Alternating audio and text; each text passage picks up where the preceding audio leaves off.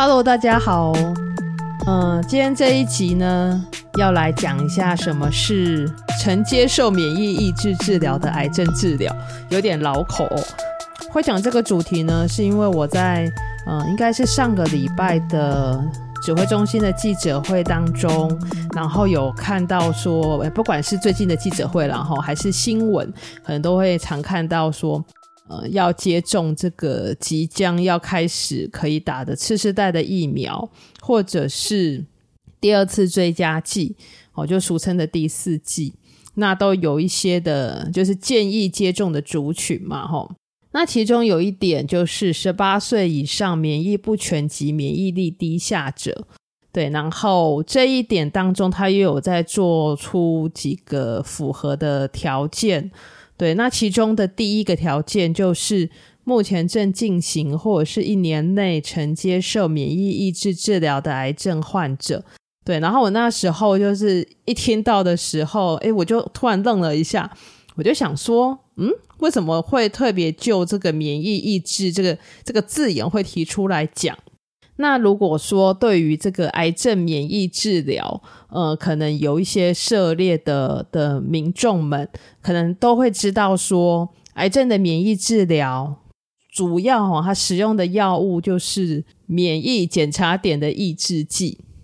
对，但是我再仔细看了一下这一点，就是它它的这个条件啊，哈，就是曾接受免疫抑制治疗的癌症患者。我就突然觉得好像不能够这个太被这个字面上可能会造成一些的混淆了，然后就兴起了我这个觉得可以稍微做一下整理的这个心意，然后想说好，不然我还录一集 podcast 好了。所以今天这一集，呃，我想要就三个算是名词嘛，呃，三个状况好了，来做一些重新的整理跟厘清啊，吼，就是。可以，希望可以避免掉一些的混淆，这样子。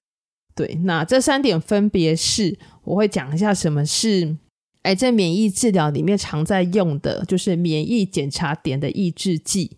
好，那第二个是免疫抑制剂，哦，这也是很多疾病可能会用到的一个一个药物，一种药物。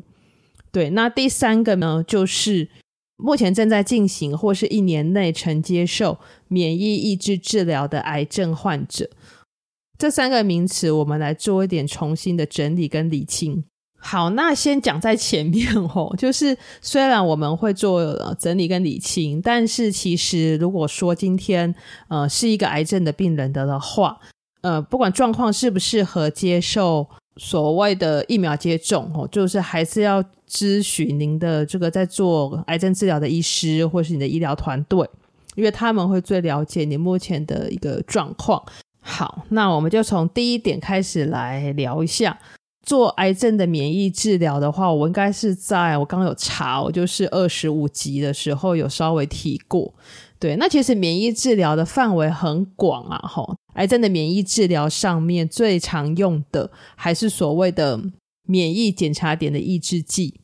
免疫检查点的抑制剂，我在第二十五集的时候有做比较详细的这个这个说明啊。吼，对，那简单来讲，吼，就是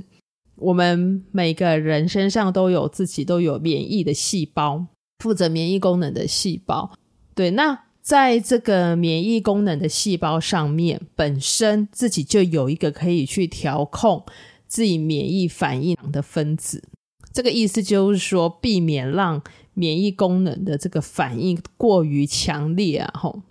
好，那这个分子呢，就会把它称之为免疫检查点。这样，那癌症的细胞非常特别的。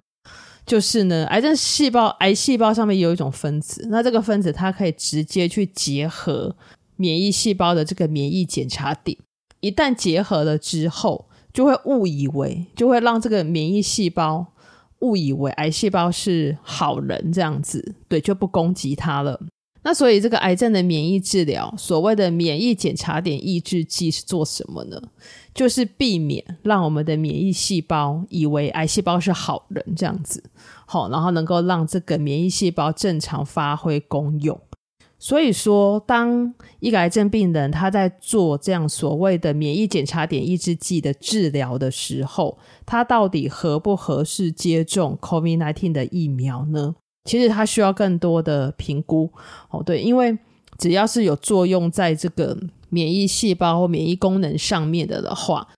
虽然目前一般来说啦，我是还是会普遍的建议，就是在做免疫治疗的病人，还是可以接受所谓的 COVID-19 疫苗的接种。但是很重要的一点是，就是最好还是要经过更多的评估，哦，看看适不适合在这个当下来做这样子 COVID-19 疫苗的接种。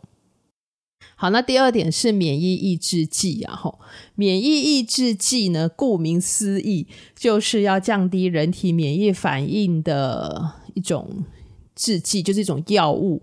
好，那通常它就是在这个预防，就是免疫太过强烈的状况啊，吼，那什么样的状况的时候需要给到这个免疫抑制剂呢？比方说器官移植的病人。好，那因为呃，器官移植的话，等于是一个不是自己原本的器官嘛，好，是别的器官到自己的身体来。对，那虽然都是人类，但是有一件事情叫做排斥反应，哈，我们会对外来的东西产生排斥，吼，那，呃，这就是免疫功能被激发这样子。对，那呃，这个时候就会使用一些免疫的抑制剂。那如果免疫抑制剂的剂量比较高的时候，它有可能会使得这个免疫系统又被过度的抑制，哦，那可能就会增加一些感染的风险。好，所以这个是免疫抑制剂。好，那第三个就是什么是曾接受免疫抑制治疗的癌症患者呢？是应该是要针对免疫抑制治疗。好，这个名词来做解释了。吼，我想这边讲的免疫抑制治疗，其实就是广泛的在指说可能会造成免疫功能受影响的治疗。对，这样可能会稍微的比较白话一些啦。吼，也就是说呢，目前在做的这项癌症治疗，它可能会让免疫系统受影响，可能会没有办法正常的启动免疫的反应，去面对 COVID-19 这样子病毒的侵犯。所以，像在做这样子治疗的病人，他基本上来说就合适去接种所谓的呃 COVID-19 的疫苗。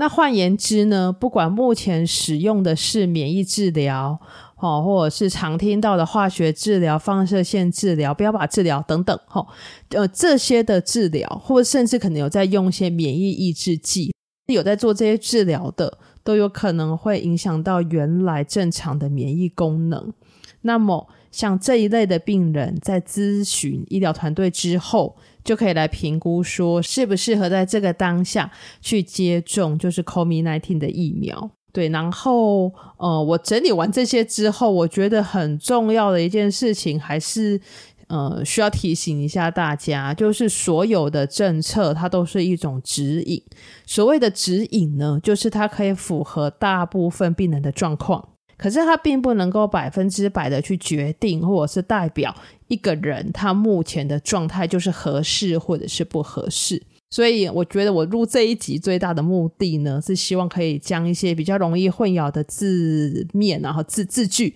来做一些的厘清。那至于现在合不合适去打所谓就自己的状况合不合适去打，呃，目前。不管是俗称的第四季，然后就是第二次的追加剂，或者是即将可以开始接种的次世代的疫苗，其实最重要的，如果今天是一个癌症的病人的话，还是一定要咨询您的这个癌症治疗的医师，好，跟照护团队，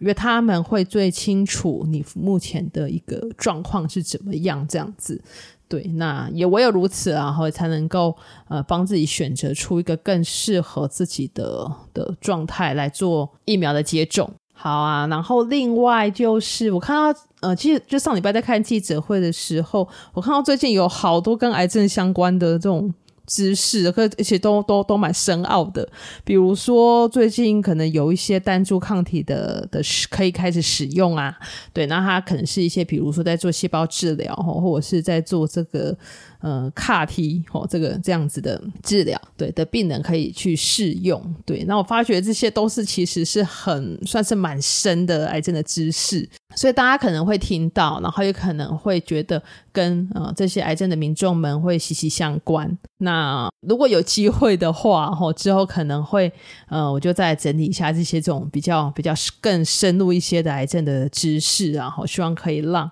就是有需要的人去更了解。政策，然后也更能去落实政策。这样，其实这也一直是我觉得在这个 podcast 里面我比较想要做的事情。好，那就希望今天讲的这个可以让有需要的人参考。今天这集就录到这边喽，我们下一集再见，大家拜拜。